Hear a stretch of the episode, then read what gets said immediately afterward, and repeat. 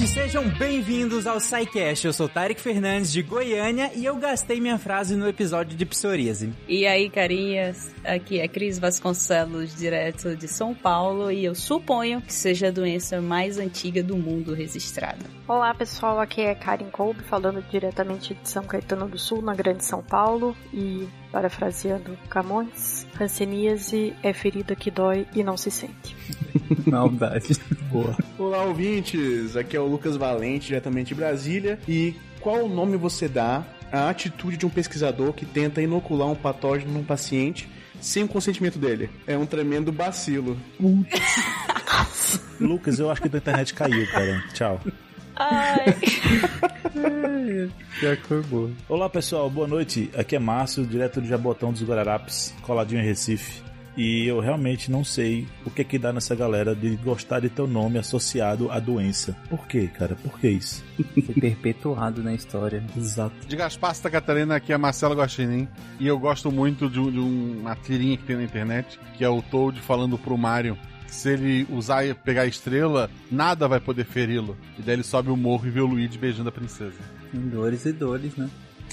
Alguns nem se sentem. Você está ouvindo o porque a ciência tem que ser divertida.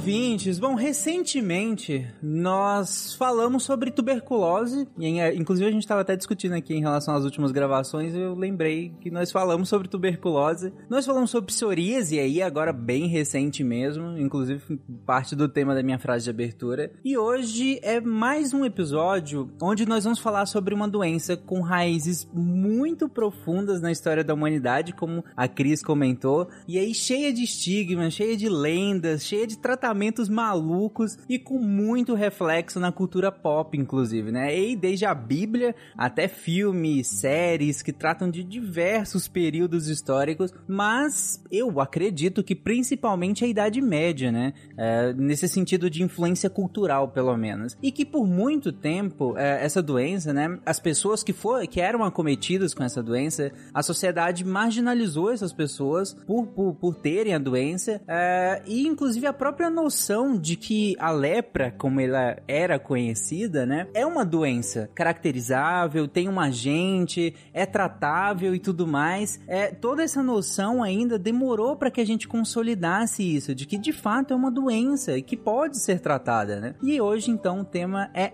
Hanseníase. E gente, para começar, eu até citei aqui o nome em que ela é citada e, ao longo da história, inclusive muito, muito comentada na cultura pop. E eu cito o episódio de psoríase porque a gente comenta lá naquele episódio que muito do que foi chamado de lepra também pode ter sido tanto psoríase quanto hanseníase, né? Então há essa confusão, inclusive várias outras também doenças dermatológicas em que se coloca nessa caixinha da lepra. Mas tem algumas características que nós vamos discutir aqui que individualizam um pouco mais essa doença em relação a, a essas outras e a gente vai fazer esses diagnósticos diferenciais, por assim dizer. Mas para começar, vamos definir o que, que é a hanseníase, vamos definir agentes etiológicos aqui, vamos definir como que a gente pode classificar a, a hanseníase e por que ela tinha era chamada desse termo lepra e em que momento que se parou de usar e por que se parou de usar esse termo, enfim. Vamos começar com, com um, um, um contextualização histórica aqui e também descrevendo a doença, né? Bem, a hanseníase é uma doença que ela é causada por um tipo especial de bacilo, que é o Mycobacterium lepre, que ele infecta particularmente nervos periféricos e especificamente ainda as células de Schwann, que são células primordiais dentro dos nervos, na formação dos nervos periféricos,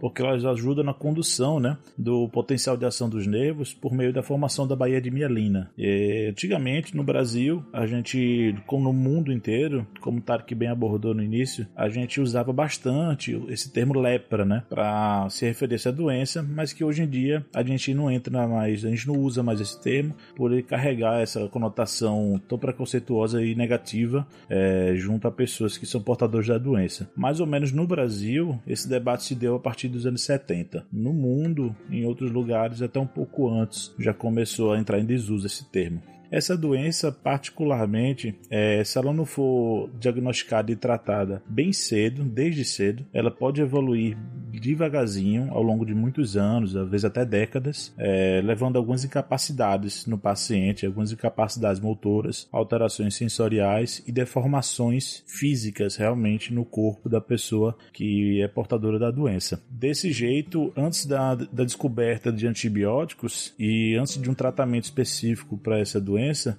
é por isso que as pessoas portadoras dessa doença, elas eram tão separadas da sociedade, elas eram ostracizadas compulsoriamente é, em instituições comumente referidas como leprosários. Isso nas grandes cidades do mundo e do Brasil não era diferente, era bem comum. Nos leprosários as pessoas eram literalmente colocadas compulsoriamente e separadas do convívio com o resto da sociedade. Elas não poderiam sair do leprosário para nada. Esses leprosários, ao longo dos séculos, eles foram evoluindo e cresceram enormemente e algumas comunidades, né, algumas colônias que deriva, derivam desses leprosários antigos ainda hoje existem. Não mais como leprosário, né? Porque essa conduta de retirar o convívio social não é mais tomada, mas a comunidade que ali surgiu se desenvolveu e hoje são comunidades e colônias bem grandes, com várias com situações bem complexas lá dentro. Em algumas delas ainda é muito comum pacientes com hanseníase, alguns pacientes com lesões muito avançadas, né? Uma vez que uhum. o preconceito havia e ainda há é, em menor grau, mas era muito grande, o tratamento demorou a chegar para essas pessoas e até hoje eles têm deformidades físicas que alguns infelizmente não retornam é, ao que era antes. No Brasil a gente consegue citar três unidades bem conhecidas assim nos estados onde elas existem, que eram leprosários séculos atrás e que ao longo do tempo foram evoluindo por diversos motivos, diversas gestões e hoje são hospitais. Em Pernambuco a gente consegue citar o Hospital Universitário Oswaldo Cruz, consegue em Santa Catarina tem o Hospital Santa Teresa e no Rio de Janeiro o Hospital Curupaiti. São unidades que antigamente não eram hospitais nesse termo, dessa forma que a gente entende hoje, mas eles eram leprosários e que ao longo do tempo evoluíram. E existem outros uhum. leprosários, como a gente comentou, que não evoluíram para hospitais. Eles hoje são comunidades, né? Como existe, por exemplo, comunidades quilombolas, uhum. é, Existem leprosários, que são é, como colônias derivadas de leprosários, entendeu? Só, só um,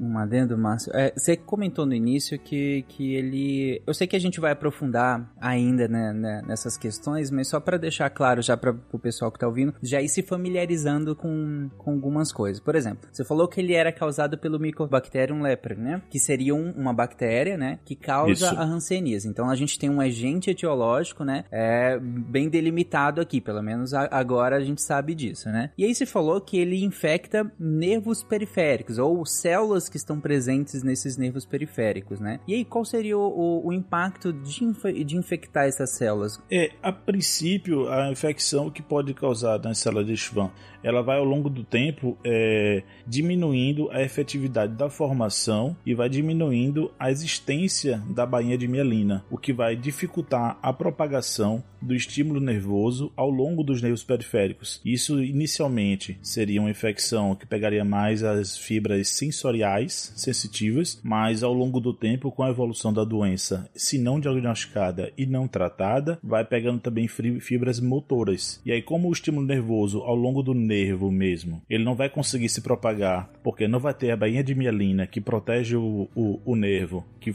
vamos dizer. Como se fosse um encapamento do fio, né? É, ela, funciona ela... como um isso, isolante, é, né? Isso. Apesar dela não ser contínua nesse sentido, mas ela funciona quase como um encapamento do fio que não deixa escapar, no nosso caso do fio, né? Não deixa escapar eletricidade para garantir uma eficácia melhor na transmissão desse, dessa, no caso do fio, da energia, né? Aqui do impulso nervoso que, de certo modo, funciona parecido. Isso, porque o potencial de ação basicamente é a troca de íons com o meio extracelular. Como a gente vai ter a baía de mielina protegendo a maior parte desse caminho dos neurônios, ele só vai inverter nos locais que vai ter a, a cessamento da continuidade da baía de mielina. Então, quando a gente vai ter menos baía de mielina, ele vai ter que trocar esse potencial de ação, né, essa inversão dos íons ao longo de todo o neurônio, entendeu? Isso uhum. faz com que o estímulo perca força e não consiga ter efetividade, inicialmente sensorialmente e depois da fibra motora também. Beleza, você quer dizer então basicamente que a gente é, perdeu a capacidade de transmitir esse impulso nervoso de maneira mais é, eficiente, por assim dizer. E aí você comentou que primeiro você tem pode ter uma perda sensitiva, ou seja, você diminui a sensibilidade, né? Porque é, lembrando que a gente precisa mandar uma informação para que ela seja processada, né? Então, nas extremidades a gente tem terminações nervosas, né? Onde nós vamos sentir o mundo e aí essas informações vão ser, vão ser transmitidas por meio de nervos, né? Para o sistema nervoso central, onde essas informações vão ser processadas e tudo mais. E, e se você não tem esse, essa capacidade, ou se você perde essa capacidade, ou pelo menos eficiência dessa capacidade, você acaba sentindo menos coisas, né? Você tem essa perda sensitiva, né? Tá certo? Isso. Exatamente. Se você for pensar assim, quando você usa é, um anestésico local, por exemplo, geralmente a gente, o anestésico local ele tende a agir diretamente nas bombas ali, né, da, que fazem essa propagação do potencial de ação. Mas aí, é, como o Márcio falou, cara, quando você tem essa, essa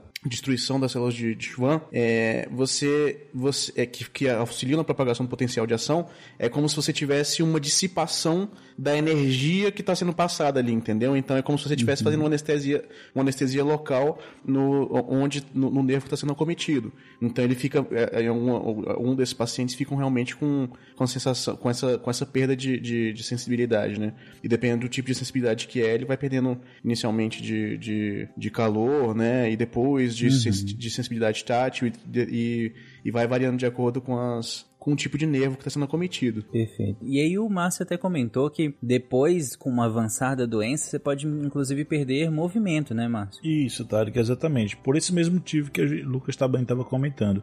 Como a gente vai alterar a, a capacidade da fibra é, neurológica, da fibra nervosa, é, transferir esse potencial de ação ao longo de todo o comprimento do nervo, é, a gente não vai conseguir mais efetuar alguns movimentos, além de já não sentir direito, vamos dizer, a palma uhum. da mão. Se eu não consigo, às vezes, sentir calor ou dor, eu não venho, também não vou conseguir nem mexer direito devido à alteração neurológica crônica dessa doença. Uhum. E aí, depois você comentou em relação aos leprosários, né? Que, inclusive, nós comentamos, é, nós usamos esse termo, né? Em vários outros sidecasts, a gente falou disso lá no sidecast de tanatologia, bem antigo já. Falamos no de tuberculose também, falamos no de psoríase, falamos em vários episódios, porque porque é é, essas doenças, ou pelo menos parte delas, elas têm características de terem manifestações muito visíveis, né? Muito claras. E aí, é, em vários momentos da história, essas pessoas não eram necessariamente. não recebiam necessariamente um tratamento, mas elas eram basicamente marginalizadas, né? Eram retiradas do convívio, do convívio social, para que, por, por conta do, do, da agressividade da, das lesões, por assim dizer. E aí, esses lugares acabavam sendo. recebendo essas pessoas que ficavam ali. É, de, e aí, claro, tem variações, né? Tem lugares que você tinha um, um, um, cuidado específico mais próximo e outros lugares não. Outros lugares era basicamente um lugar mesmo onde essas pessoas eram jogadas para ficar longe da sociedade, né? Isso, aí havia pessoas que voluntariamente cuidavam dessas pessoas lá. É, majoritariamente santas casas pelo Brasil é, cuidavam de alguns leprosários e eles basicamente faziam o, o que podiam, assim, entre aspas. Eles davam alimentos para essas pessoas, uma vez que elas estavam estavam impedidos de trabalhar fora dos leprosários, dava alimentos, tentava ao longo do tempo, como as feridas vão aumentando e vão causando deformidades nas pessoas, faziam curativos também, tudo de forma voluntária. Algumas pessoas que trabalhavam nesses leprosários, inclusive, acabavam contraindo também é, hanseníase ao longo do tempo, né, pela exposição prolongada e pelo convívio prolongado, uma vez que nem se sabia, nessa época, nem se sabia do agente etiológico. Né? Algumas pessoas uhum. pensavam até que era devido a alguma impureza da pessoa, um castigo divino, e por isso que algumas santas casas abrigavam né, esses leprosários. Uhum. Se você tem manchas no corpo que não sentem o toque, nem doem. E se nessas manchas você não sente calor ou frio? Isso é ranceníase. Tudo que você precisa fazer é procurar um posto de saúde. E fazer o tratamento até o final. Porque a hanseníase tem cura. É verdade. E no posto de saúde você vai receber tratamento e medicamentos gratuitos. Que vão impedir a transmissão da doença. Irá curar você em até 12 meses. É, faz todo sentido, né? Que a gente já comentou várias vezes. Né? é necessário que haja uma caracterização inicial. E se a ferramenta que você tinha era a ferramenta religiosa naquele momento, já que a medicina não dava conta, né? Já que a ciência não dava conta conta, é, natural que você vá por esse lado, né? E aí eu queria justamente entrar nessa questão. A partir de que momento em que a gente começa a pensar que, na verdade, isso é de fato uma doença e que há de fato um agente etiológico que causa essa doença? Eu posso colocar isso no modo historinha? Claro. Do jeito que eu faço nos casts, Opa. tá? A gente já contextualizou aqui que Hanseníase é uma das doenças mais antigas do mundo, né? Então vou botar desde uhum. lá da, de como elas eram descritas até a gente chegar ao nome hanseníase mesmo. Então, de início eu vou tratar como lepra, só pra gente poder dividir aí em que momento ela muda de nome, tá? Beleza. Se a gente pegar esses relatos mais antigos, você não tem as práticas clínicas descritas, você não tem a estomatologia muito bem descrita. Então, o que acontece muito com a lepra é que elas se confundem nos textos antigos, você confunde ela com outras doenças. Isso porque a palavra em hebraico aplicada para a lepra, né, é Saraat. Se alguém falar hebraico, por favor, me corrija aí se eu pronunciei errado, tá? Mas é basicamente isso a palavra. E ela na Bíblia é traduzida para lepra. Só que não é, uma aplica... não é uma palavra aplicada somente à lepra, é uma palavra que é aplicada a doenças da pele, essas doenças que você tem uma estomatologia na pele que é bem visível. Além disso, ela também era aplicada a manchas que apareciam na parede, que poderia ser um fungo. E nessa uhum. época, obviamente, era isso era associado a castigo divino. Então a gente não tinha se confundem muito esses textos antigos. E a confusão ainda fica maior porque no primeiro relato médico que você tem da doença, que ele data antes do século 3, do século 3 antes de Cristo, um, onde o médico grego descreveu precisamente os sintomas de lepra, ele usou o termo equivalente à, elefantia, elefantíase para descrever. E elefantíase é outra doença, que é a filariose. Então você ficou com a sintomatologia de lepra, mas com o termo que é utilizado para elefantíase. E aí a, a, diferenciação, ela só veio acontecer um, um, pouco mais tarde, depois que houve a descrição correta dos, dos, da sintomatologia da lepra pelos médicos da Escola Médica de Alexandria. E aí foi utilizado o termo lepra exatamente com toda a sintomatologia que é conhecida. Toda não, né? Com a sintomatologia que era conhecida para a lepra. Já no século II depois de Cristo é que a gente tem a descrição médica da, da lepra e escrita em latim, e isso aí espalhado já pela Europa. E em 1640 se tem uma, uma publicação que merece ser dita aqui, porque em tradução livre ela fica assim, ó. A natureza, causas, sinais e curas da lepra em israelitas, árabes e europeus. Caraca. 1640. 1640. Todos os problemas verificados e resolvidos. É o, o que foi publicado. Pretencioso nem um pouco, né? Isso, e não se sabia também o que é que causava, né? Isso porque no século XVII a lepra ela foi considerada extinta, tá? Mas aí, lógico, nessa época a gente não sabia, não, ninguém sabia o que causava, né? E, e a gente só veio descobrir realmente o que causava a lepra em, lá no século XIX, na Noruega. Isso porque no século XIX a lepra voltou e voltou sendo registrada em proporções endêmicas na Europa, né? E a Noruega, nessa época, ela registrava uma quantidade de casos que era, era bem alto quando, quando você comparava com o resto da Europa. E o principal pesquisador que trabalhava com a lepra era um médico chamado Denilson, que ele defendia a teoria de que a transmissão da, da doença era hereditária, tá? E aí agora a gente começa como surgiu o nome Hanseníase. Isso porque quem foi tra trabalhar com esse médico foi um outro médico na época estudante, que era o pupilo dele, que foi o médico Gerhard Armuen Hansen. Hum. Ele foi trabalhar com esse Denilson, que era um médico referência da época lá em 1868. E Hansen ficou muito amigo do, do orientador dele. Tão amigo que até se casou com a filha dele, tá? Isso é importante pra história. Nossa. Então, é. é okay. Denilson não só era amigo, ele era chefe e sogro, sogro. de Caraca. Hansen. É uma pessoa é. que gosta de sofrer. Diga aí.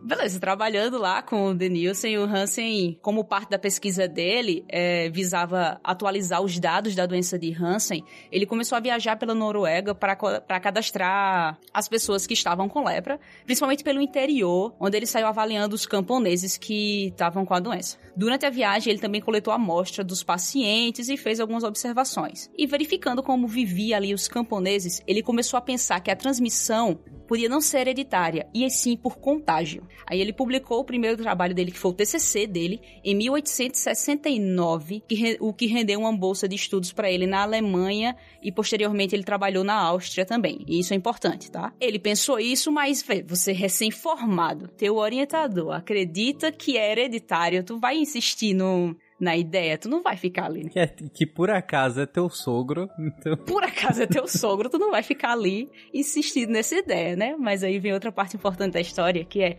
na Áustria, Hansen, ele encontrou em uma biblioteca um trabalho de um pequeno cientista, quase ninguém, chamado Charles Darwin, hum. que é o trabalho de evolução hum. de Charles Darwin. E ele leu o livro em dois dias. E relatou na bibliografia, na biografia dele, que esse livro mudou a vida dele. Ele era uma pessoa altamente religiosa que vinha com a crença de que a lepra ainda podia ser uma vontade divina, mas ao ler o livro de Darwin, ele mudou completamente o pensamento dele e ele diz que deixou ele mais corajoso para defender suas próprias ideias. Uhum. E aí, em 1871, ele volta para a cidade natal para trabalhar de novo com o Denilson e o sogro, como assistente do laboratório dele.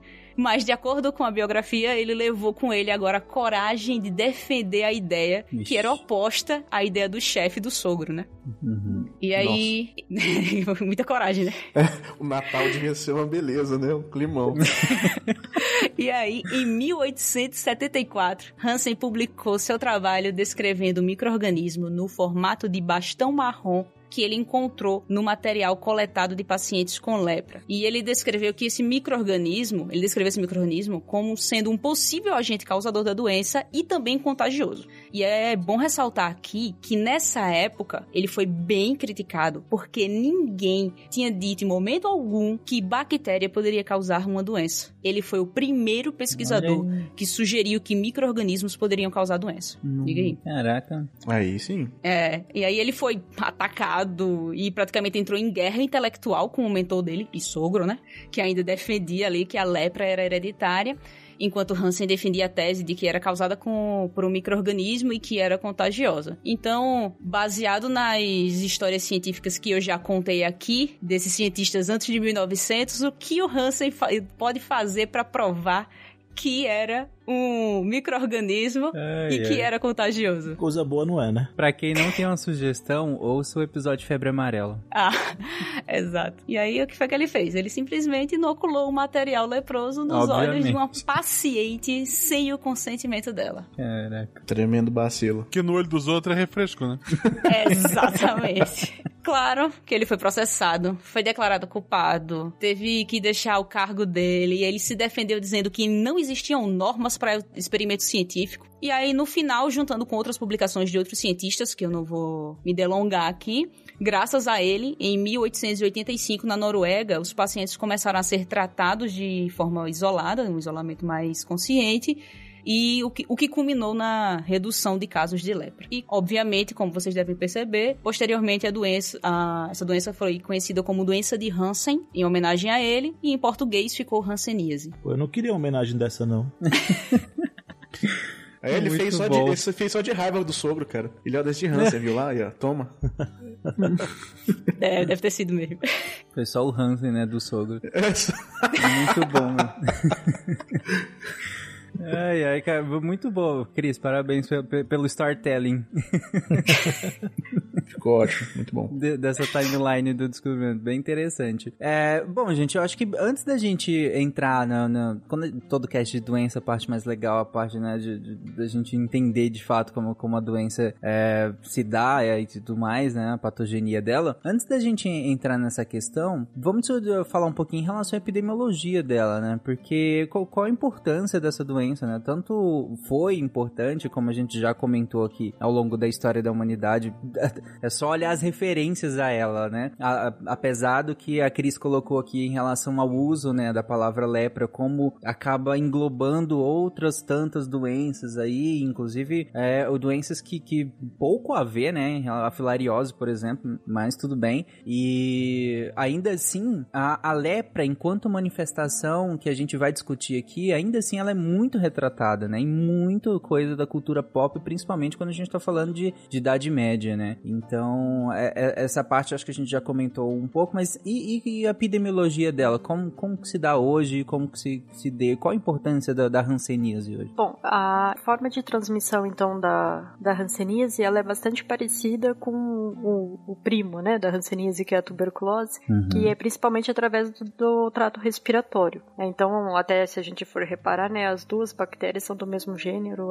ambos são micobactérias, que significa uhum. que ambos são bacilos, ambos são intracelulares, né? São álcool ácido resistentes, como a gente já tinha até comentado lá no, no episódio de tuberculose. É, SciCast 436. E da mesma forma, então, como a tuberculose, a principal via de transmissão é através do trato respiratório. Então, a, a gente vê até a questão da comunidade, né, que a Cris até falou, ah, porque são pessoas que vivem próximas é, por muito tempo, então você precisa de um longo período de exposição para que a pessoa venha a se infectar com o bacilo da hanseníase. E dentre as pessoas que entram em contato com o bacilo, é, apenas 10% delas vão acabar desenvolvendo a doença, né? porque a maior parte das pessoas já tem uma imunidade é, inata contra a doença. Então, uhum. a, o número de pessoas que, mesmo entrando em contato,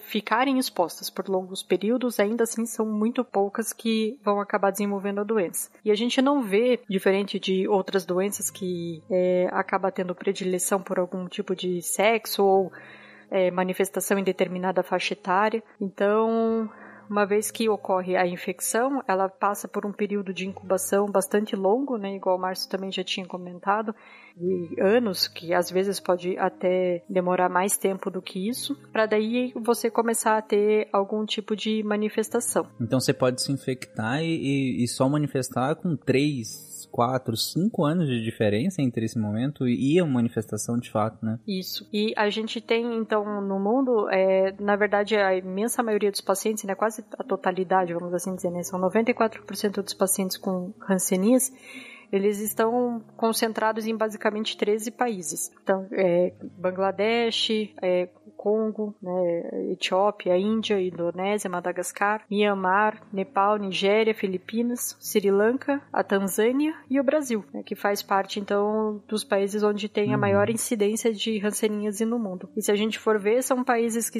né, não são países desenvolvidos, longe disso, são países em desenvolvimento, alguns com uma alta taxa, enfim, populacional, então que pessoas com, ou com condições é, sanitárias de forma geral né, precárias, então então, onde você favorece esse tipo de transmissão dessas doenças que até falando do estigma, né, que é considerado como uma doença de pobre, assim, com milhões de aspas, né, em torno do termo, mas que é justamente essa questão muito relacionada à falta de acesso à assistência, a falta de saneamento, né, o, número concentrado de pessoas num espaço pequeno e que você favorece essa, essa transmissão.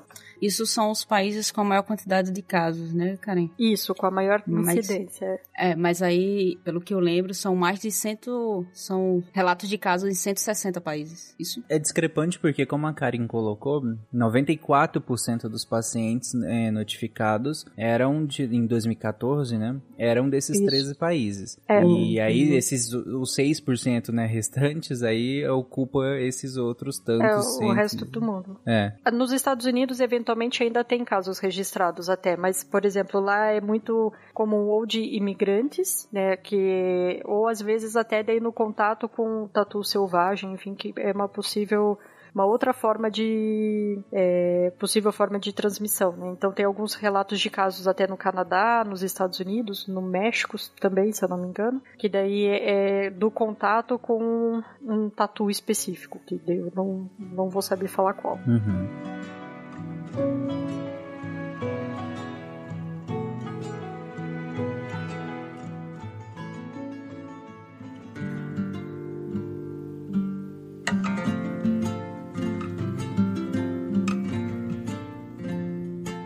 Eu só acho interessante na parte da transmissão aqui do bacilo, até quando eu, quando eu de fato estudei isso na faculdade, que a principal forma de transmissão é respiratória.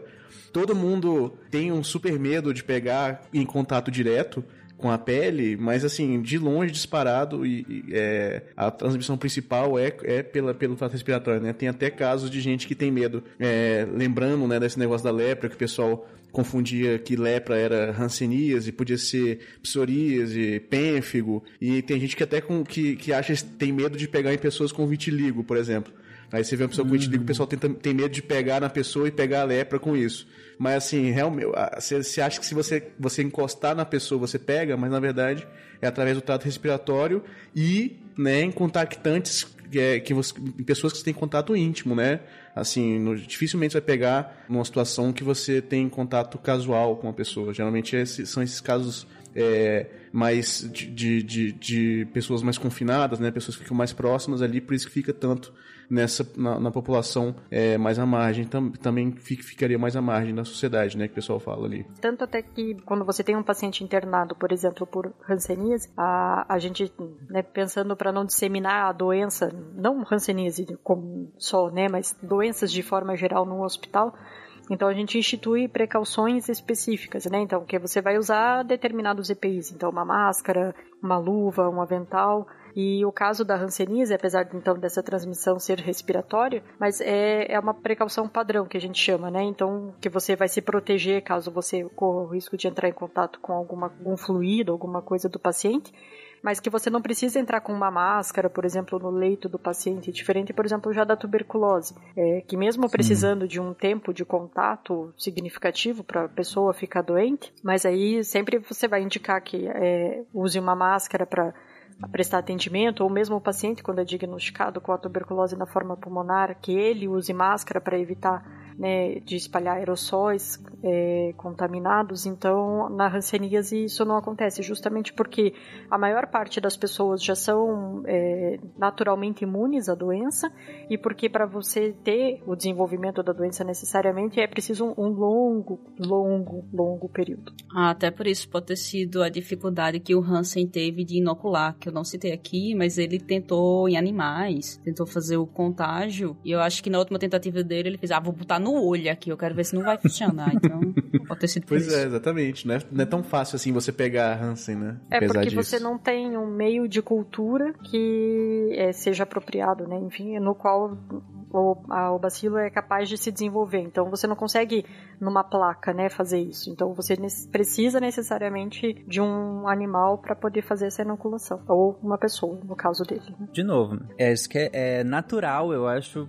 é você pensar que uma doença que tem uma manifestação é, cutânea, né, na pele muito visível, que é que ela é transmissível, que é e é, essa seja a principal maneira de você contrair a doença, né? Se dá dado que se você. O principal dado empírico aqui é: se eu entrar em contato com aquela pessoa doente, pode ser que eu fique doente. Se é uma doença que manifesta muito visivelmente na pele, a partir de um certo ponto, é natural que, que, as, que né, quem não entenda pensa, pense que a via de transmissão é a pele. Até porque, para você tocar numa pessoa, você precisa chegar perto dela, né? E aí você tem essa via erógena aí. Apesar de que, como vocês comentaram, a transmissão precisa ser é, demora um certo tempo, né? Você precisa de um exposição certo contato mais.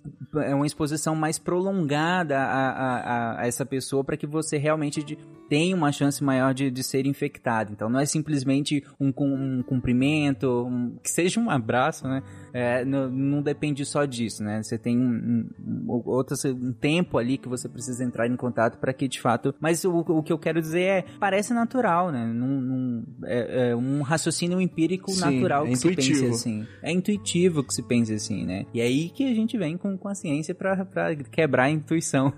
Exatamente. né? Pra mostrar com dados que não, não é bem assim. Diferente como a Karen colocou da tuberculose, que aí já é um, é, no, é um pouco mais infecciosa em relação, como nós comentamos lá naquele SciCast, do que aqui nós estamos comentando em relação à hanseníase. Bom, mas é, vamos, vamos entrar então nessa questão da, da manifestação. Como que a hanseníase se manifesta de fato? Quais são os tipos de hanseníase? É só esse tipo e, e, que é o mais clássico em que a gente vê uh, esse, essas lesões cutâneas muito bem marcantes da doença, inclusive para quem pouco conhece da doença, já viu em algum filme talvez aquelas lesões profundas na pele em que a, a pessoa às vezes, eu lembro do filme Cruzada, que é um filme que eu sempre cito aqui, né, em alguns casts, é, em que um dos, do, dos reis, né, no caso ele tinha, né, então ele tinha o, o, o rosto muito deformado por conta da doença já tinha a, as mãos deformadas também é, por conta da doença, já não sentia mais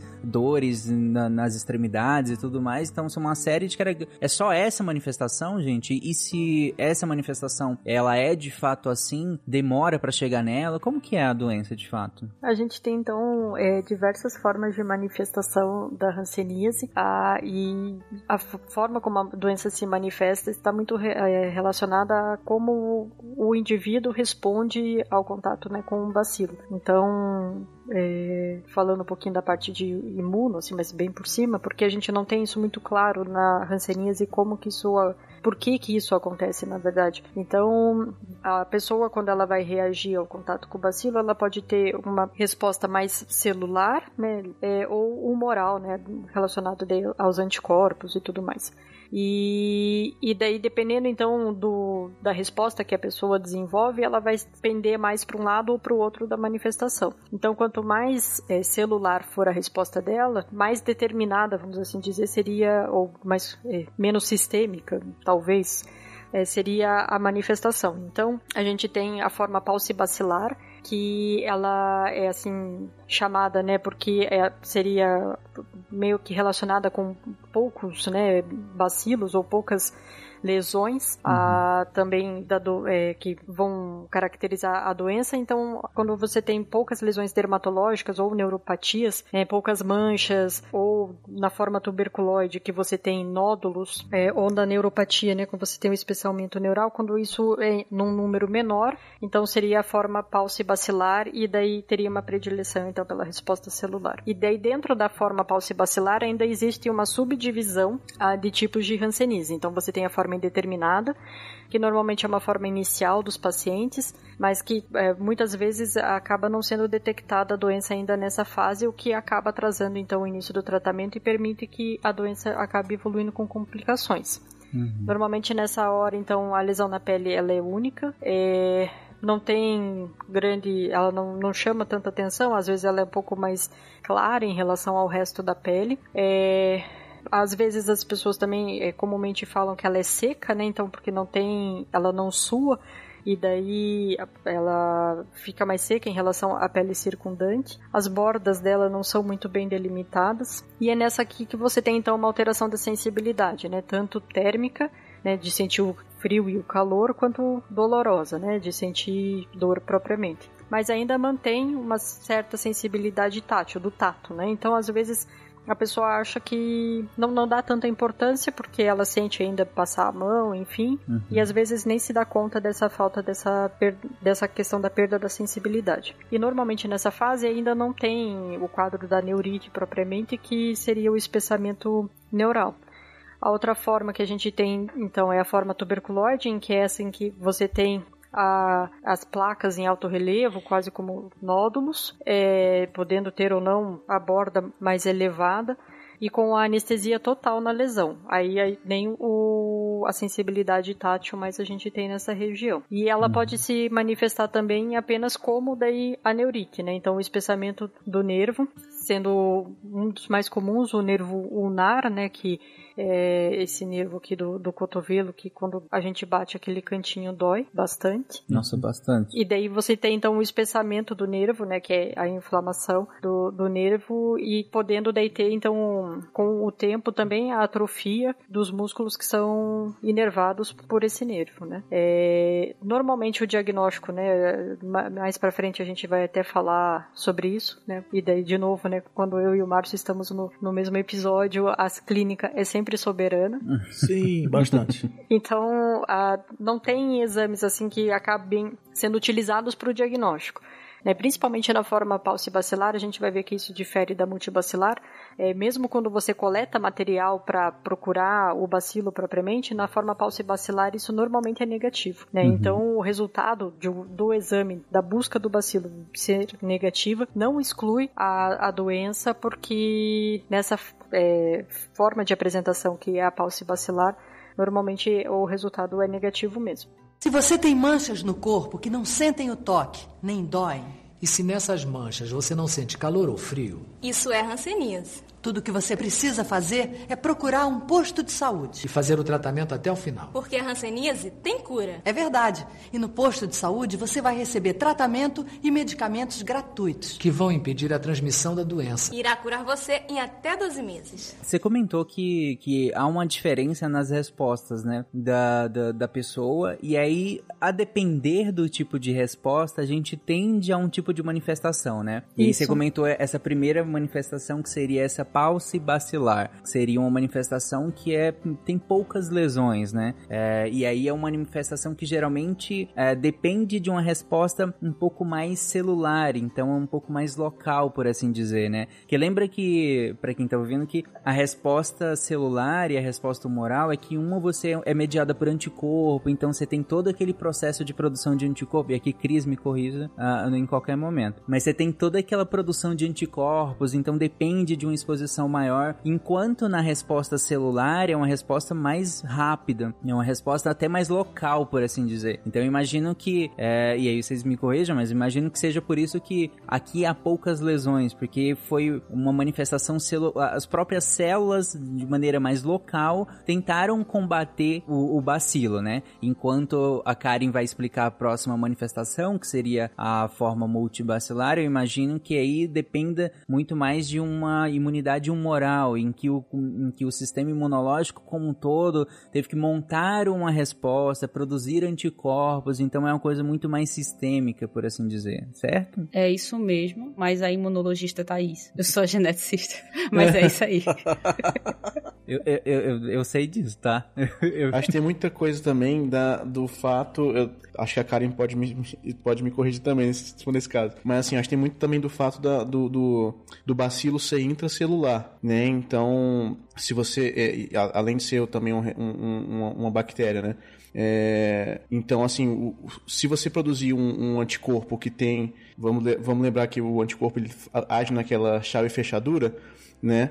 É, contra o bacilo em si, o anticorpo ele não chegaria exatamente no bacilo porque o bacilo estaria dentro da célula, entendeu? Então, o bacilo teria uma chance maior de crescimento e se você tem a, a resposta humoral predominante, você teria uma chance maior do bacilo se, se, se multiplicar, digamos assim, e você teria uma forma multibacilar, porque por, por essa imunidade um pouco, ma- um pouco mais, é, um pouco menos efetiva, digamos assim. É, inclusive, eu não sei se é o caso aqui, mas em alguns casos, é, essa própria produção de anticorpos facilita, né, a, a infecção. E aí, um, uma área de expertise aqui da, da, da Cris em relação à leishmaniose acontece muito isso, né, Cris? Ou não? Na verdade, eu ia dizer que a parte de ser intracelular não está bem relacionado, porque para poder infectar outras células, ele vai ter que necessariamente sair da célula que está infectada. Que é o que Uhum. acontece com a leishmania. A leishmania, ela sai. Só que o que, o que no exemplo da leishmaniose, que é a minha área, que tem mecanismos de evasão. Muito. Então, mesmo que você com a produção de anticorpos, você tem mecanismos de evasão de cada cepa. Então, não necessariamente a parte de ser intracelular, você tem muita coisa que é parasita intracelular obrigatório e você tem produção de anticorpos efetiva, entendeu? Sim. Bom, mas vamos lá então, Karen, se,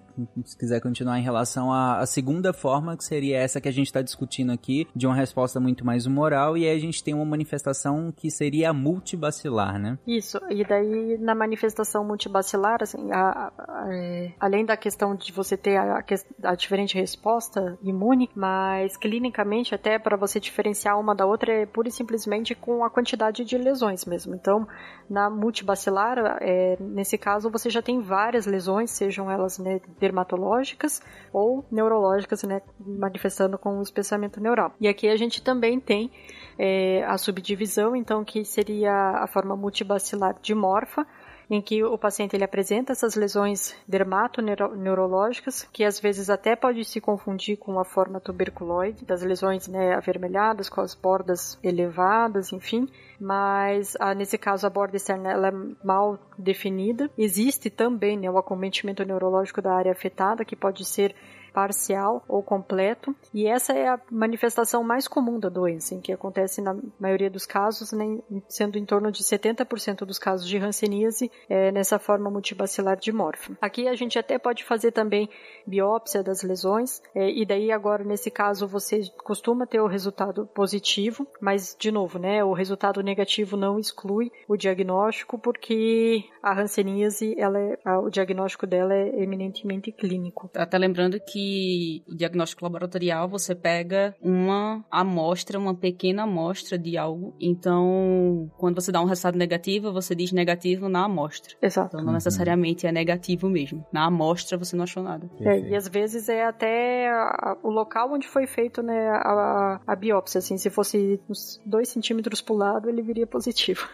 Exato. E daí aqui você acaba tendo então o acometimento neural e, e são formas que normalmente evoluem com maior frequência então para as deformidades, né? Até como o Lucas, o Márcio comentaram também lá no início, você tem a neurite, que é a inflamação do nervo, e até pela falta de, de estímulo, né, que vai acontecer lá na ponta do, do nervo por causa desse problema da propagação do potencial de ação. Então você começa a ter reabsorção óssea, atrofia da musculatura, e é isso que vai com o tempo então também é, gerando as deformações da Hanseníase que são tão clássicas assim que a gente vê e é o que é mais marcante. E a outra forma que a gente tem da forma multibacilar é a forma virchoviana, que é a forma daí mais contagiosa da doença, porque normalmente está relacionada com uma maior carga bacilífera também. E daí é quando você tem, na verdade, um, uma infiltração da pele, né? Então ela fica inteira é, infiltrada, que a gente chama assim, mas ela fica parecendo até uma casca de laranja, né, com os poros dilatados. É, ela é seca, porque a gente já tinha até comentado que perde-se né, a capacidade de sudorese naquela região. E em geral ela poupa as áreas mais quentes, né, como as axilas, o couro cabeludo. E é nesse caso que daí a gente vai ver o, no, quando a doença evolui, sem o tratamento, de aparecer aqueles caroços, é, que são os rancenomas, né, que uhum. são assintomáticos, eles aparecem simplesmente então como os nódulos, é, pelo corpo. E a gente vê também uma outra que é bastante característico da hanseníase, que é a ocorrência da madarose, que é a perda dos fios né, do, da parte final da sobrancelha, né? E perde outros pelos também, mas a, é, essa, esse sinal da que a gente fala da madarose é bastante característico de hanseníase. Que específico, né? né? Só o que falou que é, seria os pelos da sobrancelha. É, não, perde os outros pelos também, mas é porque a madarose é uma coisa que a gente na faculdade sempre escuta, assim, que é quando você vê a madarose, você precisa pensar no diagnóstico de hanseníase, que daí é a perda da parte final da sobrancelha, então dos pelos da parte final da sobrancelha, da parte externa, né? Que daí é, também é mais provável que você tenha a baciloscopia é, positiva. Então, é a linfa que é coletada, na verdade, é dos lóbulos das orelhas ou dos cotovelos. E daí aqui, normalmente, a baciloscopia ela é positiva, né? Mas, de novo, né? O resultado negativo não exclui. Perceba uhum. que esses exames que Karen acabou de comentar, eles são coletados de áreas justamente mais frias, que é onde a gente imagina que tem um maior acúmulo, né? Do bacilo intracelular. Porque, como foi comentado anteriormente, as áreas mais mais quentes, elas costumam ser poupadas, né? Então a gente pega justamente do lóbulo da orelha do cotovelo, costumam ser áreas por estar mais expostas a, a, a ao ambiente está sempre na temperatura mais baixa que a do corpo. E realmente costuma dar mais positivo nessa A probabilidade, né, de vir positivo em se ter a doença é maior. Uhum. Só comentando também que a gente falou muito de lesões né, na pele e do espessamento neural, né, ou lesões nervosas. Mas é, pode se manifestar também de outras formas. Então, principalmente nos olhos, né, podendo causar também né, inflamação, úlcera da córnea, enfim, e, e outras manifestações é, clínicas que não só só a pele e o, o nervo.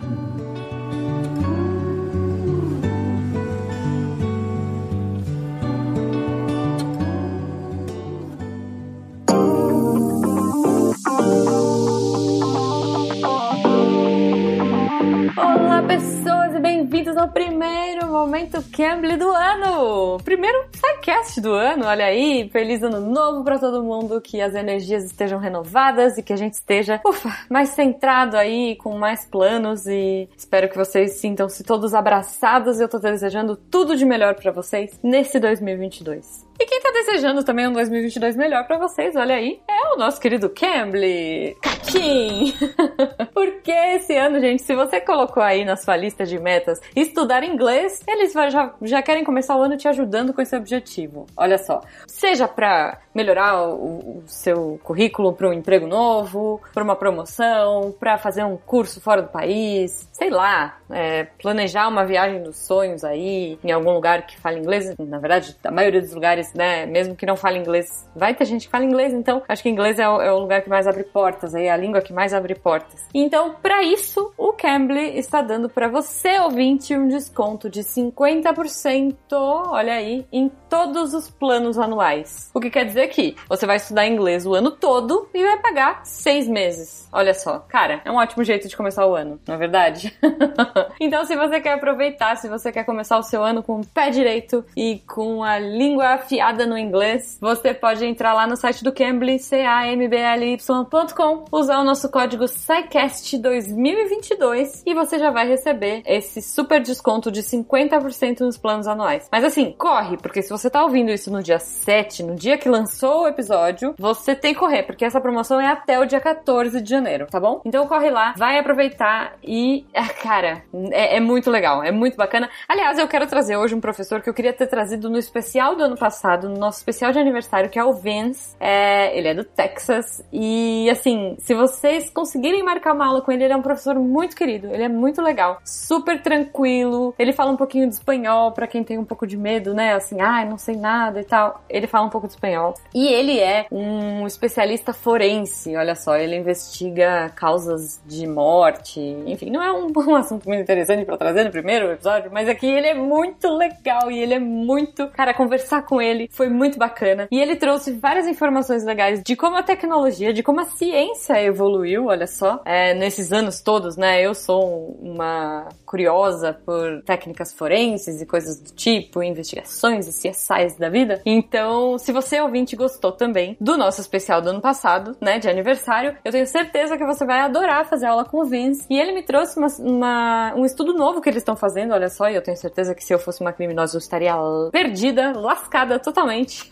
que é, eles estão catalogando lá no Texas uh, pelos de animais, gente, pet hairs. Ele fala um pouquinho sobre isso, ele fala que eles estão catalogando todos os pelos, né, encontrados e tudo mais, e que se uh, você, dono de cachorro ou de gato, cometer algum crime e o seu cachorrinho, o seu gatinho estiver catalogado no acervo deles, você vai rapidamente ser capturado, o que é uma realidade aqui em casa, porque a minha, a minha roupa é cheia de pelo dos meus cachorros. Então, assim, eu achei uma tecnologia muito legal. Eu sou apaixonada pela, pela evolução da ciência e, cara, como a gente chega em lugares incríveis. Então, faça uma aula com o Vince, ele é muito querido. Faça um Cambly, porque o Cambly é muito legal, abre muitas portas e vai fazer você conhecer professores fantásticos, professores que você nunca teria conhecido de outra forma e que estão espalhados aí pelo mundo afora e com certeza tem algum assunto que vai te interessar. Então agora eu vou deixar um trechinho, justamente esse trechinho da, da parte dos pets aí, para você treinar o seu listening e o link do, do Vince vai estar no post também. Façam aula com ele porque ele é muito legal e depois você me contar, eu quero saber o que vocês acharam da aula, tá bom?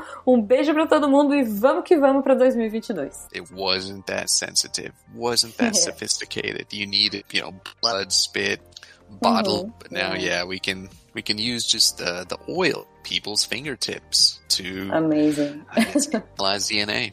Super amazing. Cool. Science, science is amazing. and here we started doing this um, where I worked, Harris County, mm-hmm. Texas. We we can actually analyze pet and we pet hair starting catalog pet hair. So wow. if your pet hair has been multiple scenes, we you down through your wow.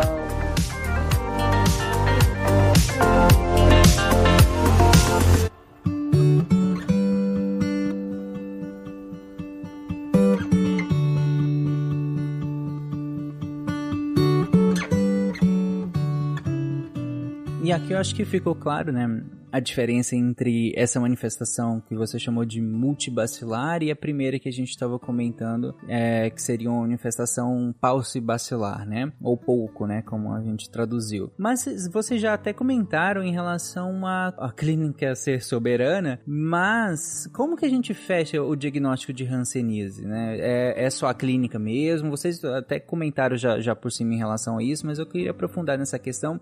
Que tipo de exame as pessoas vão, vão ter que fazer? Ou qual é o passo a passo do, do, de como essas pessoas, das pessoas vão ser diagnosticadas com hanseníase? Comumente as pessoas procuram é, consulta médica não dizendo, doutor, eu acho que eu estou com hanseníase, mas procuram uhum. por causa de alguma mancha na pele que surgiu, por causa de alguma alteração sensitiva, por causa de uma queimadura que o paciente sofreu em casa e não percebeu. E aí, às vezes, ou o paciente ou os familiares interrogam junto a gente na consulta por que isso aconteceu. Quando a gente se depara com esse quadro, a gente tem que investigar a tuberculose. O exame físico bem feito é fundamental. Como o Karen bem comentou, é, todos os ouvintes do SciCast já devem ter memorizado, a clínica soberana. O exame clínico bem feito, né? Examinando bem a pele do paciente, tá certo? Vendo bem a diferença de áreas mais frias para áreas mais quentes, analisando bem a sensibilidade da área onde o paciente pode ter relatado que não está com sensibilidade normal, aqueles que alterou, vendo se tem sudorese ou não. O exame clínico bem feito, a gente já até consegue realmente já dar o diagnóstico de, tuber de, tuberculose, de hanseníase, e aí já prescreve o tratamento, tá certo? E como o cara também já comentou, pelo grau de acometimento no exame físico, a gente já consegue diferenciar um caso paucibacilar de um caso multibacilar, porque como a gente vai ver aqui na frente, é, o tratamento é um pouco diferente. Uhum. É, os exames que podem ser solicitados, né? Tem essa baciloscopia, né? Que foi comentada. Costumeiramente a gente pede do lobo da orelha e da, do cotovelo do paciente, mas assim, eles são, vamos dizer, exames complementares. A avaliação física, é, o exame físico é fundamental. Existem alguns troncos nervosos que a gente avalia mais, é, vamos dizer, que são primordiais para avaliação no consultório. Né? Tem é, os troncos da face, dos braços e das pernas. Na face a gente tem os troncos do trigêmeo facial, né, que são nervos cranianos. É, nos braços temos o radial, unar e mediano. E nas pernas temos os nervos fibular, fibular e tibial, tá certo? Todos esses nervos eles causam alterações nas suas áreas de irrigação, né? Nas áreas de pele em que eles estão é, ligados à sensibilidade e também à motricidade, a gente tem que avaliar direitinho como é que está é, esse tronco nervoso, se há um espessamento ou não, e se na área em que ele é da de pele correspondente a ele, se há alteração ou não. Como o Karen comentou, o nervo unar é um nervo bem comum da gente, bem fácil da gente ver o espessamento dele, né? Então a gente consegue ver facilmente num grau mais avançado até uma alteração na mobilidade do quinto e do quarto quirodátilo, né? No quarto e no quinto dedos da mão, né, o midinho e o anelar, a gente já vê alteração de mobilidade em graus mais avançados. Quando a gente faz a palpação do tronco nar, a gente percebe que ele realmente está bem aumentado, está bem aumentado e a área correspondente a ele na pele já tem alteração sensorial. Então, isso seria um exame físico positivo. É interessante você colocar porque a Karen até comentou, né, que geralmente quando a gente bate o, cotovelo, dói pra caramba e você sente isso. uma sensação de queimação no, no seu dedinho e no, no, no anelar, né? Exatamente. E aí, justamente, você falou que nessa investigação clínica se avalia essa motricidade desses dedos, se avalia como que. Aí, indiretamente, você pressupõe um acometimento desse nervo, né? Que tá ligado a esses dois dedos, né? Exatamente. Particularmente, ele é um nervo bem, vamos dizer, famoso na prática médica, mas esses outros No dia a dia troncos, também. É, esses troncos que a gente comentou, eles são bem. bem... Ah, entendi. Demorei a entender. É, esses outros troncos que a gente comentou também são bem habituais para a gente no exame físico do paciente, né? É, também essa avaliação inicial para poder prescrever o tratamento e ao longo do tratamento o acompanhamento tem que ser feito para a gente ir avaliando mensalmente ou bimestralmente como é que está indo o paciente, está havendo alguma regressão ou não do acometimento dermatoneurológico da, daquela região, entendeu? Após o início do tratamento. Uhum. Recidivas podem acontecer, abandono de tratamento, e por tudo isso é que é importante a gente estar sempre junto do paciente, né? E fazendo aquela busca ativa que a gente já comentou aqui outras vezes. Só para deixar claro aqui a questão da baciloscopia e a dificuldade, é porque na baciloscopia demanda que a pessoa que está no laboratório, ela pegue uma lâmina que está com a amostra e ela consiga identificar visualmente o bacilo. Só que é algo bem pequeno, é um diagnóstico assim, é trabalhoso para quem está ali no laboratório, para quem está no microscópio, ele tem que ler a lâmina inteira, ele e quando você está falando de um bacilo é bem mais complicado do que você ver uma lâmina que tem, por exemplo, de leishmania. Uhum. A de leishmania é mais fácil de ver do que você ver um bacilo, do que você ver o bacilo. Então, você tem essa dificuldade também. É, e tem a questão também da técnica da coleta, que também não é como um exame de sangue simples, né? Que você simplesmente funciona uma veia e tira o sangue ali, então precisa, requer treinamento de quem vai fazer essa coleta. É, e é da região lesionada, né? Exato. É, então, isso também acaba dificultando o, o diagnóstico e também até restringindo de uma certa forma o, o uso da, da baciloscopia. E complementando daí só que o Márcio falou também, né, do nevo ulnar até que da, do quarto e quinto dedos, né, então é, é quando a gente tem o acometimento do nervo ulnar é que a gente vê daí outra é, questão que é bastante característica da Hanseníase, que é a mão em garra.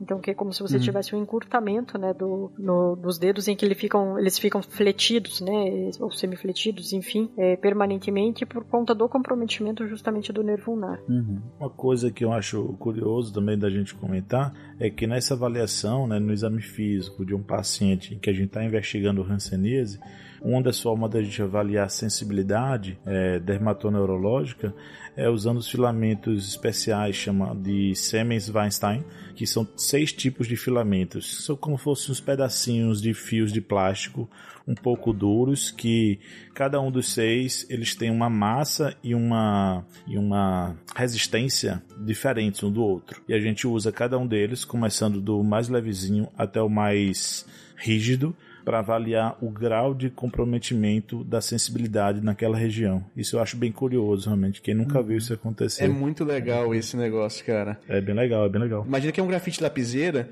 e você tem exatamente aquele negócio do grafite ser bem fininho até o mais grosso. E você aplica ele, você pega esse, esse mesmo grafite e vai contra a pele do paciente até o ponto que você é, deforma esse, esse filamento, né?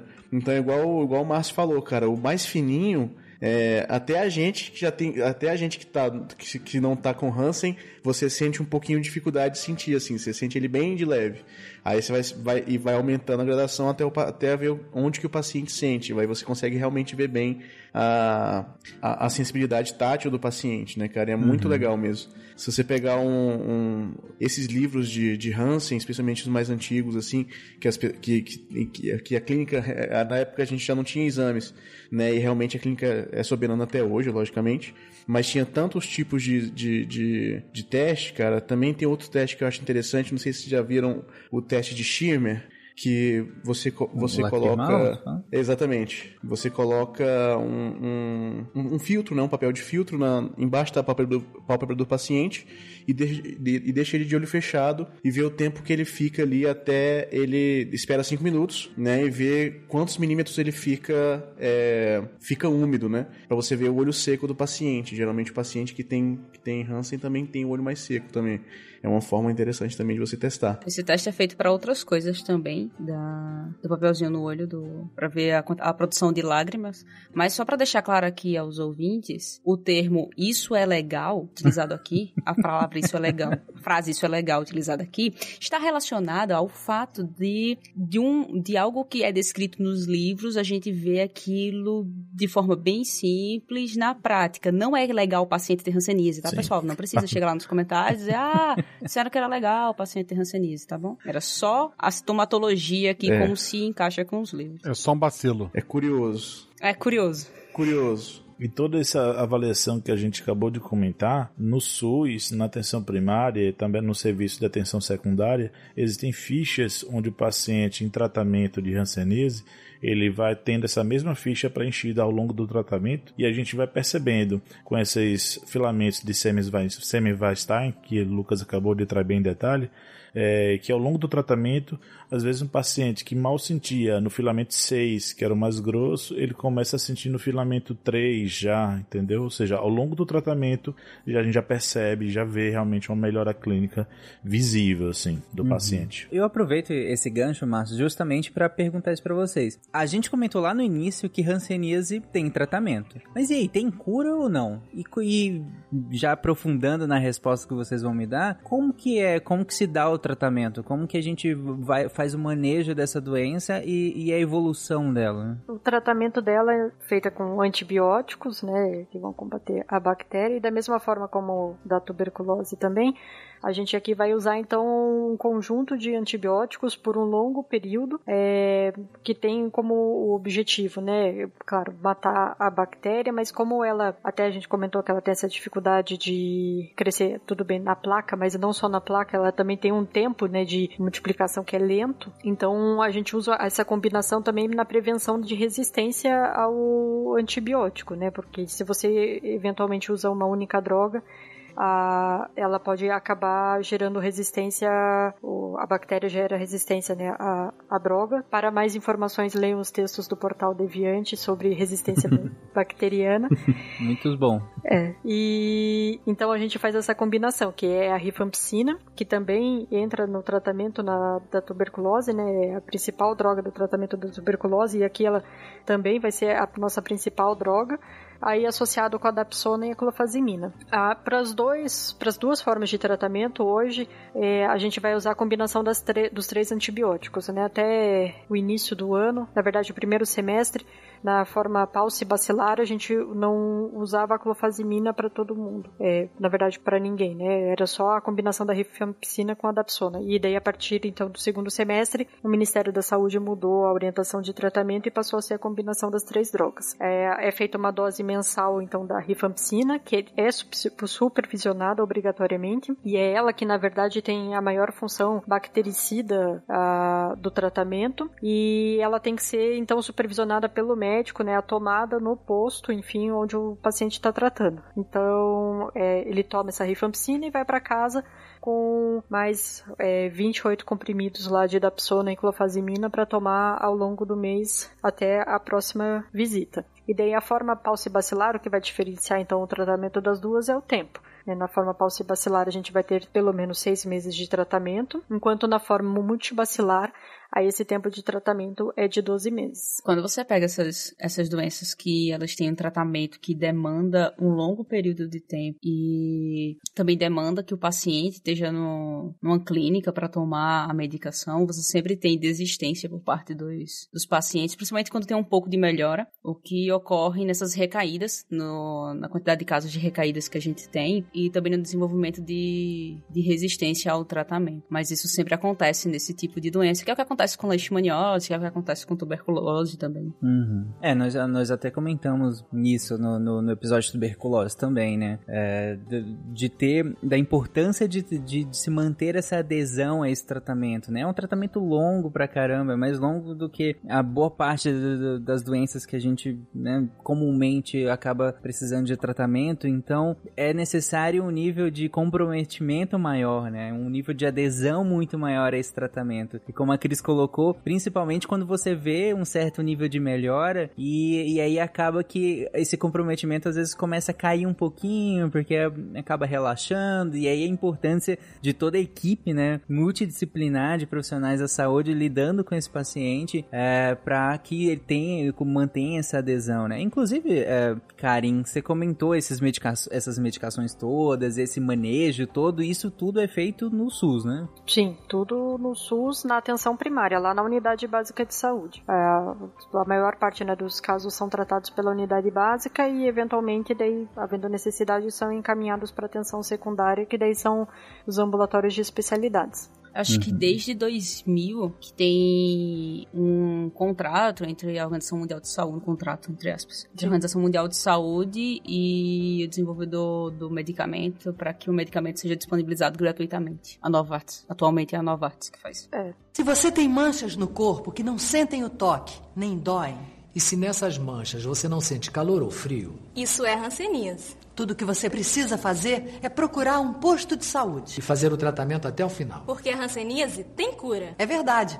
E no posto de saúde você vai receber tratamento e medicamentos gratuitos. Que vão impedir a transmissão da doença. Irá curar você em até 12 meses. Tanto que o medicamento que a gente distribui é a Organização Mundial da Saúde que fornece para o Ministério da Saúde essa medicação. Então, tanto que teve uma época que teve um problema de falta no fabricante, enfim, mas era um problema com a OMS e isso afetou o nosso tratamento. Mas é, justamente por conta desse acordo que tem junto à Organização Mundial da Saúde. E importante comentar que quando, principalmente no início do tratamento, então, é, até porque você daí tem né, a rifampicina ali, não só ela, mas as drogas bactericidas, enfim, que vão matar os bacilos, isso pode acabar provocando uma exacerbação da resposta imune né, do paciente, que daí é o que a gente chama então de reação rancênica, né, que tem também de dois tipos, o tipo 1 e o tipo 2. É, que vão ou, na verdade, ter um comprometimento mais sistêmico, né, que é o caso, por exemplo, do tipo 2, ou então de é, algo mais localizado, enfim, né, no local das lesões já previamente que o paciente já tinha antes do início do tratamento, e daí que você vai tratar isso, né, seja com corticoide, na tentativa de fazer uma imunossupressão, ou então, nos casos mais graves, aí a opção de tratamento então é a talidomida, né, que é aquele mesmo medicamento que lá era muito utilizado, né, para Oi? A famosa talidomida, né, que deu Isso, uhum. é. Deu tanto trabalho que é teratogênica, né? E daí a gente tem é, as pessoas era usava-se muito comumente, né? Até por gestantes, então na sei lá na década lá nos idos de 1960, 70, que acabou também gerando então malformações nas diversas crianças, né? Que a gente ouve falar bastante até hoje.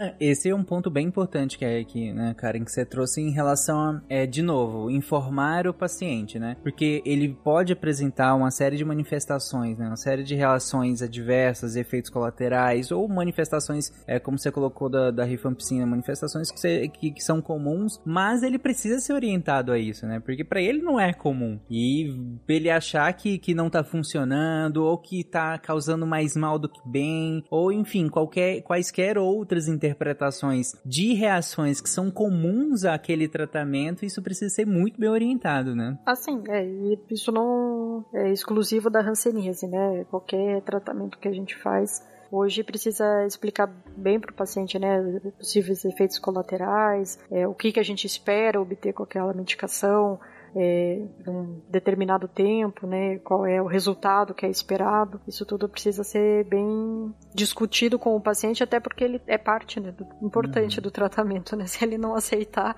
o é. negócio é. não vai para frente. É, e, e, por falar nessa questão do você falou em relação a prazo, né? Que imagino que, que há uma expectativa muito grande, né, em relação à finalização desse tratamento. E quando quando que a gente pode finalizar o tratamento? A gente pode falar em cura?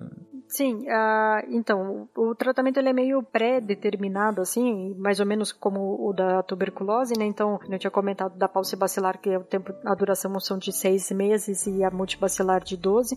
É, você ainda tem até, por conta até do que a Cris falou também, né? É, possibilidade de abandono no meio do caminho e tal. Então, existe um prazo maior que é definido, que é o o tempo em que o paciente necessariamente tem que tomar toda aquela medicação, então que é uma uma folguinha né, do, do, tempo de tratamento. Então, na paucibacilar, o tempo máximo é de 9 meses e na multibacilar de 18. É, e daí, ao longo desse período, você vai esperando, então, né, claro, que não surjam novas lesões, mas além disso, até nem o Márcio né, e o Lucas comentaram da questão da regressão do que já tinha então da melhora da, da sensibilidade, né, ou diminuição do espessamento neural, e ao término do tratamento você tem sim a, o critério de cura, né? Então terminou o tratamento é o critério de cura, mas o que não significa que tudo aquilo que o paciente manifestava antes do início do tratamento vai desaparecer.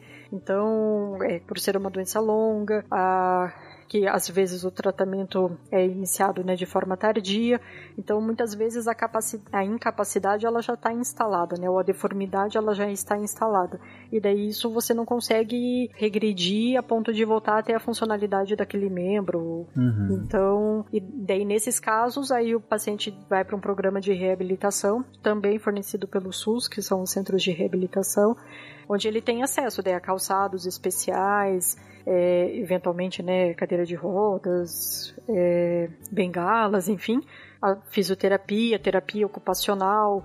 Então ele passa daí ter um acompanhamento multidisciplinar também, né? Claro, durante a doença, mas no término dela, no momento do critério de cura. Então, para daí trabalhar a parte da incapacidade que ficou instalada. Uhum. Eu acho que, seguindo a mesma ideia aqui da tuberculose, mas com impactos diferentes, quanto mais cedo você começa o tratamento, melhor tua, o teu prognóstico. Diferente da, leishman, da leishmaniose, diferente da tuberculose, a tuberculose não vai causar esse tipo de coisa, mas a tuberculose ela pode evoluir para uma forma, uma forma mais resistente, mas no caso da hanseníase, ela pode, você pode ter esses diversos, diversas consequências caso você inicie tardiamente o tratamento, caso você não faça o tratamento da maneira correta. Então é sempre importante lembrar de seguir exatamente o tratamento e de procurar a procurar a intervenção médica o mais rápido possível. Perfeito. Bom, gente, então para finalizar o episódio, eu queria que vocês comentassem é, em relação. A gente até fez um. Começou, o Márcio, inclusive, até começou a falar em relação a esse passo a passo inicial, né? Mas eu queria deixar como mensagem final final aqui para quem tá nos ouvindo. Como que é esse início do, da procura por um diagnóstico da hanseníase? O que que para quem tá ouvindo observar que pode ser importante no caso de uma hanseníase? Eu sei que, como o Márcio comentou, ninguém chega no ambulatório e fala: "Então, eu acho que eu tenho hanseníase, eu queria que investigar". Mas o que que seria importante de observar e o que mensagem que vocês querem deixar final para quem tá ouvindo em relação à hanseníase, seja em relação ao diagnóstico, seja em relação ao tratamento tratamento, seja em relação à estigmatização, inclusive, né, do paciente com hanseníase, fiquem à vontade. O que eu queria reiterar é o que a gente já falou em outros episódios, sabe? Sempre que a gente faz esses caches é, sobre algumas doenças, eu gosto sempre de mandar mensagem, né, de você sempre prestar atenção no seu corpo, sabe? Todo mundo tem que prestar atenção no seu corpo, é fundamental, porque é você no dia a dia percebendo uma mancha diferente, ou uma machucada que você levou, um corte que você sofreu e você não sentiu, você achou diferente, a forma da mancha, o tempo que ela surgiu, o tempo que ela está aumentando. Na dúvida, procure um profissional médico, procure uma atenção especializada, entendeu? Não deixe passar, porque é nesses estágios iniciais em que a gente tem uma maior probabilidade de regressão total, sabe? Porque infelizmente algumas pessoas, né, na atenção primária, que eu trabalhei muitos anos, a gente via muito isso, né? Pessoas que deixavam passar durante muito tempo, décadas até, aquela manchinha, que ele dizia que era só manchinha, quando chega pra gente já tem uma forma bichoviana até, e aí realmente tem alguns casos que são muito complexos do tratamento. De forma geral Mas, é isso. Oi. Deixa eu só completar aqui. Em caso de dúvida e em caso de certeza também, porque tem muito médico em casa formado por Grey's Anatomy que tem suas uhum. certezas, né? Então, em caso de certeza também, se você não for médico, procure assistência médica, por favor. Se for uhum. house, é lupus daí. É, se for house, é lupus. Depende da formação. É. Que vai ser importante também. E sem preconceito, assim, se for algum dia algum profissional falar para você ou para algum familiar seu que você tem essa hanseníase, que sua família, algum familiar seu tem, trate aquilo com a, a importância devida mas não, não há por que se desesperar. Faça o tratamento da forma que for prescrita, tire todas as dúvidas, entenda o que está acontecendo e vá acompanhando que o tratamento no Brasil ele é bem, bem preconizado. A gente, na nossa rede, a gente estrutura bem. Não vacila. Obrigado, Luca. Obrigado. Não vacila. Obrigado, Lucas, pela essa, contribuição. Essa é a minha contribuição principal aqui. Mas até do que o Marcos né, comentou de a gente olhar, reparar né, no corpo, ver os sinais, a própria campanha né, do Ministério da Saúde é, é intitulada né, É Hora de Se Tocar. Justamente para você né, olhar as manchas e perceber em relação também à sensibilidade. E agora, em janeiro, então todo ano, né, Janeiro Roxo, né, uma das, das campanhas que a gente tem aí ao longo do ano, que é justamente de sobre a, a hanseníase. Então, em janeiro é sempre uma época muito boa de buscar mais informações, porque tem várias campanhas do próprio Ministério da Saúde, as unidades básicas fazem também é, busca ativa de casos, é, né, é, questionando então os pacientes, né, fazendo uma triagem mais ativa em relação a casos de hanseníase. Como o Márcio falou, tem a questão também da família e do preconceito e do apoio. Todas essas doenças que demandam essa, esse tipo de tratamento e tem algum preconceito relacionado, você tem muito impacto psicológico do paciente. Então, o apoio da família ajuda muito na adesão ao tratamento. Então, é bom a família sempre estar ciente disso. Se você tem alguém, você não tem que ter um preconceito com aquilo, você tem que ler sobre aquilo, apoiar e não literalmente afastar aquela pessoa. Perfeito, Cris. O preconceito, ele até é, é, é admitido quando ele tá na categoria de pré-conceito sobre algo, mas não é admitível que você mantenha esse preconceito, né? É para isso que existe informação. É para isso que a gente faz o SciCast, inclusive, né? Para acabar com preconceitos também. E aí fica a dica pro Ministério da Saúde, inclusive, né? Próxima campanha aí de combate à hanseníase, o título da campanha tem que ser Não Bacile. Se toque. Não bacile. Isso. Acho difícil ser a campanha esse ano, mas ano que vem, talvez. Se Deus quiser. Se tudo der certo. Exatamente. Não seja um vacilão. Não seja um vacilão. Acho que podia encerrar com isso.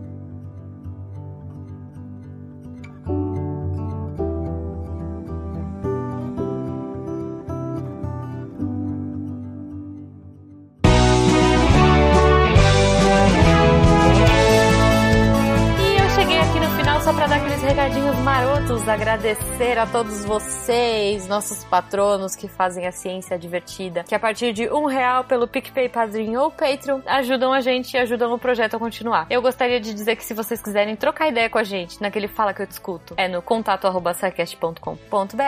Se for pelas redes sociais, arroba Portal Deviante no Twitter e no Instagram. E, claro, o jeito que a gente mais gosta é aqui pelo post mesmo. Você clica no site do Deviante, entra no episódio de hoje, rola até o final lá e coloca o seu GIF, sua dúvida, sua sugestão e a gente vai uh, trocar ideia com você, tá bom? Os participantes estão sempre de olho aí pra interagir. Eu queria agradecer também ao Cambly, que uh, apoia a gente também, que tá aqui agora nesse novo formato. Eu espero que vocês gostem. A gente tá fazendo com muito carinho. Eu e a Debbie agora nós estamos nos revezando aí. Eu tô achando uma experiência muito divertida, muito gostosa. Espero que vocês gostem também e que isso inspire vocês a, quem sabe, trocar ideia aí com os professores que a gente tá falando. E se a gente tá recomendando, gente, é porque eles são gente boa, eles são divertidos e vocês vão adorar conhecer, tá? Então, espero que vocês tenham um ótimo final de semana. Vamos ficar com a Deb agora e com os textos da semana. Cola aí, Deb. Beijo pra vocês. Tchau.